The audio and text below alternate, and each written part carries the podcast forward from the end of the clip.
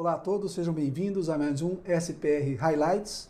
Hoje aqui estamos com o Dr. Dani Jazina Vodolinski, especialista em tórax, para falar um pouco para a gente sobre a tomografia de tórax e suas oportunidades, principalmente em otimização de dose. Olá, Dani, muito obrigado por participar hoje aqui com a gente no obrigado. SPR. Obrigado, Wilton, é um prazer estar aqui com vocês. Bem, hoje nós vamos falar particularmente sobre TC de tórax e otimização do exame de tomografia do tórax. Dani, eu queria começar perguntando para você, assim, a gente vê uma evolução nítida da tomografia.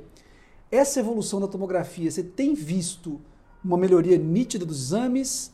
Eles continuam o mesmo? Você vê até uma piora, às vezes, na quantidade de radiação que é dada? Como é que você vê isso atualmente? Bom, eu acho que, assim, é, em relação ao exame da parte médica, digamos que, assim, os grandes avanços na tomografia foram relacionados à melhor resolução temporal, porque como tórax você tem a questão do movimento, respiração, os cortes mais rápidos propiciaram uma qualidade de imagem muito melhor, com menos artefatos de movimento, uma qualidade final do exame melhor. Uh, a questão da radiação, quando bem trabalhada, a gente tem muito mais ferramentas hoje para trabalhar um exame com menor radiação e uma qualidade excelente. Então, acho que houve uma melhora. Cada geração nova de aparelho tem bastante melhora, principalmente na, na questão de redução da dose de radiação. E você fala, quando fala assim, Dani, é, você, eu já sei que passou por inúmeros serviços. É, você acha quais são os problemas hoje principais que você vê nos protocolos? E falando em problemas, em qual seria uma dica prática que você poderia dar para o pessoal para fazer um exame de qualidade e com uma dose adequada?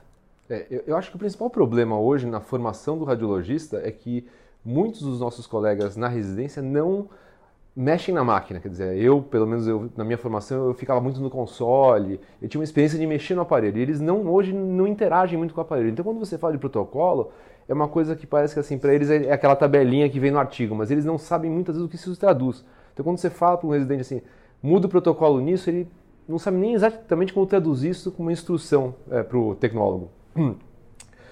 Mas de forma geral, quer dizer, traduzindo isso num parâmetro efetivo, eu acho que a principal uh, oportunidade que se perde hoje para redução de dose é a redução do KV, que no passado os aparelhos quase todos tinham um KV meio fixo, né? era 120 padrão, ou você podia até aumentar um pouco, mas com a evolução dos aparelhos a gente pode fazer com 100, com 80, com 70, até 60 KV. E essa é uma grande oportunidade de redução de dose, que as pessoas não usam. E a gente faz. E a rotina, quer dizer, o padrão era 120 para a maioria dos exames de tórax, e no tórax a gente pode usar na população brasileira, que é uma população não tão grande, né, não, não obesa, e índice de massa corpórea médio, quase sempre o 100 kV resolve para a maioria dos pacientes. Então isso é uma oportunidade que as pessoas não estão usando na rotina. E a segunda é a redução do MAS mesmo, porque também se, se tinha né, que um exame de alta resolução, com uma boa qualidade de parênquima, você precisava de pelo menos 200 mAs. Então a gente falava 200 ms para alta resolução e 120, 150 para um exame de rotina. Que é muito, porque o tórax, pela presença do ar, quer dizer, ele tem um contraste inerente. Então você precisa de baixo MS.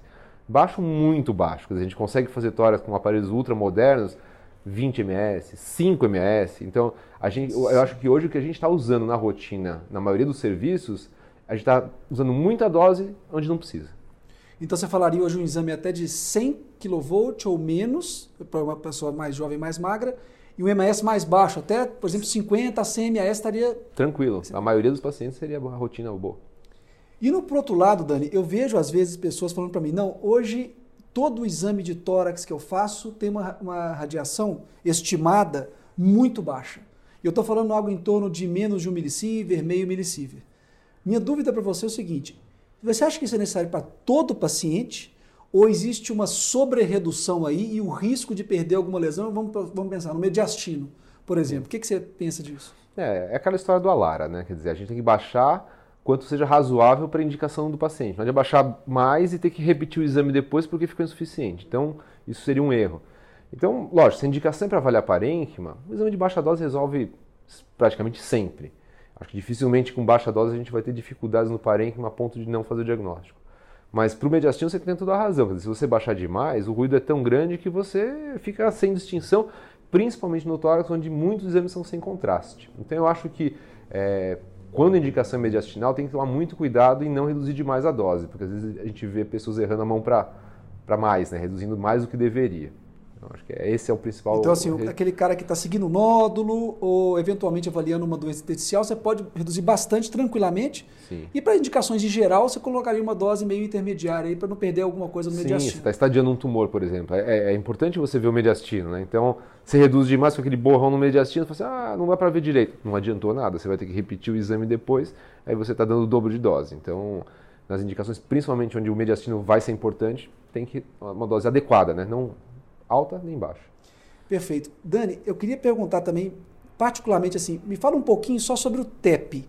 Você acha que no TEP também a gente pode baixar bastante a dose ou aí tem que ser, tomar um pouco mais de cuidado? É, o TEP é uma situação. Primeiro, que é um exame, digamos assim, de urgência, né? Quer dizer, a gente está lidando com uma situação que o diagnóstico preciso e no tempo preciso é muito fundamental. Então a gente não pode, não é um exame que a gente deve repetir depois. Então sem dúvida, primeiro é mediastino, segundo é um exame de urgência. Então não se deve baixar muito a dose, porque a gente está olhando mediastino. Por outro lado, o KV mais baixo é excelente no TEP, porque quando você baixa o KV, você aumenta o contraste. Então você pode, naturalmente, fazendo um bom uso da redução de dose, quer dizer, reduzindo o KV, ter um exame de uma qualidade excelente e uma dose não tão alta. Agora, o MAS tem que ser ajustado para que a imagem seja excelente. Não adianta fazer com muito ruído e você ficar na dúvida se é um trombo ou se é um, artefato de baixa dose. Então, realmente, a dose tem que ser justa, não muito baixa, porque o mediastino é importante. Agora, o KV de 100 é fundamental. É, na maioria dos pacientes, não sendo muito obeso, é uma oportunidade excelente para fazer. Perfeito. Para finalizar, Dani, eu queria te perguntar agora sobre a ressonância magnética. Eu faço abdômen, então no abdômen ela tem sendo tem sido uma mudança muito grande de tomografia para ressonância. E no tórax, você vê assim o potencial para ela. A gente sabe que eventualmente para mediastina ela funciona até bem, mas e para parênquima? Você tem visto assim uma evolução? Você vê ela resolvendo algumas coisas num curto espaço de tempo ou não? É, a ressonância, tecnicamente, o que acontece? Ela já é capaz de resolver muita coisa no parênquima. Então, por exemplo, em países onde a preocupação com radiação é muito grande, por exemplo, na Alemanha e no Japão, eles estão realmente até, às vezes, neuróticos com essa questão da, da, da dose, a ressonância é mais utilizada. No Brasil, a gente tem dois empecilhos, três talvez. O primeiro, um parque de equipamentos não tão modernos, porque para você ver um parênquima bem visto, você precisa de ultra, um TEB ultra curto. E aí você precisa de um gradiente mais alto para poder ter uma imagem boa. Muitos aparelhos não têm essa característica. A segunda limitação é, é o usuário, quer dizer, ele precisa ter conhecimento para fazer uma sequência correta para obter o resultado satisfatório. E a terceira realmente é você poder avaliar o exame, né? Uh, e que a gente tem uma limitação, as pessoas não têm na formação ressonância de tórax e elas se sentem muito inseguras. Então, é mais uma questão de você formar profissionais com essa capacidade.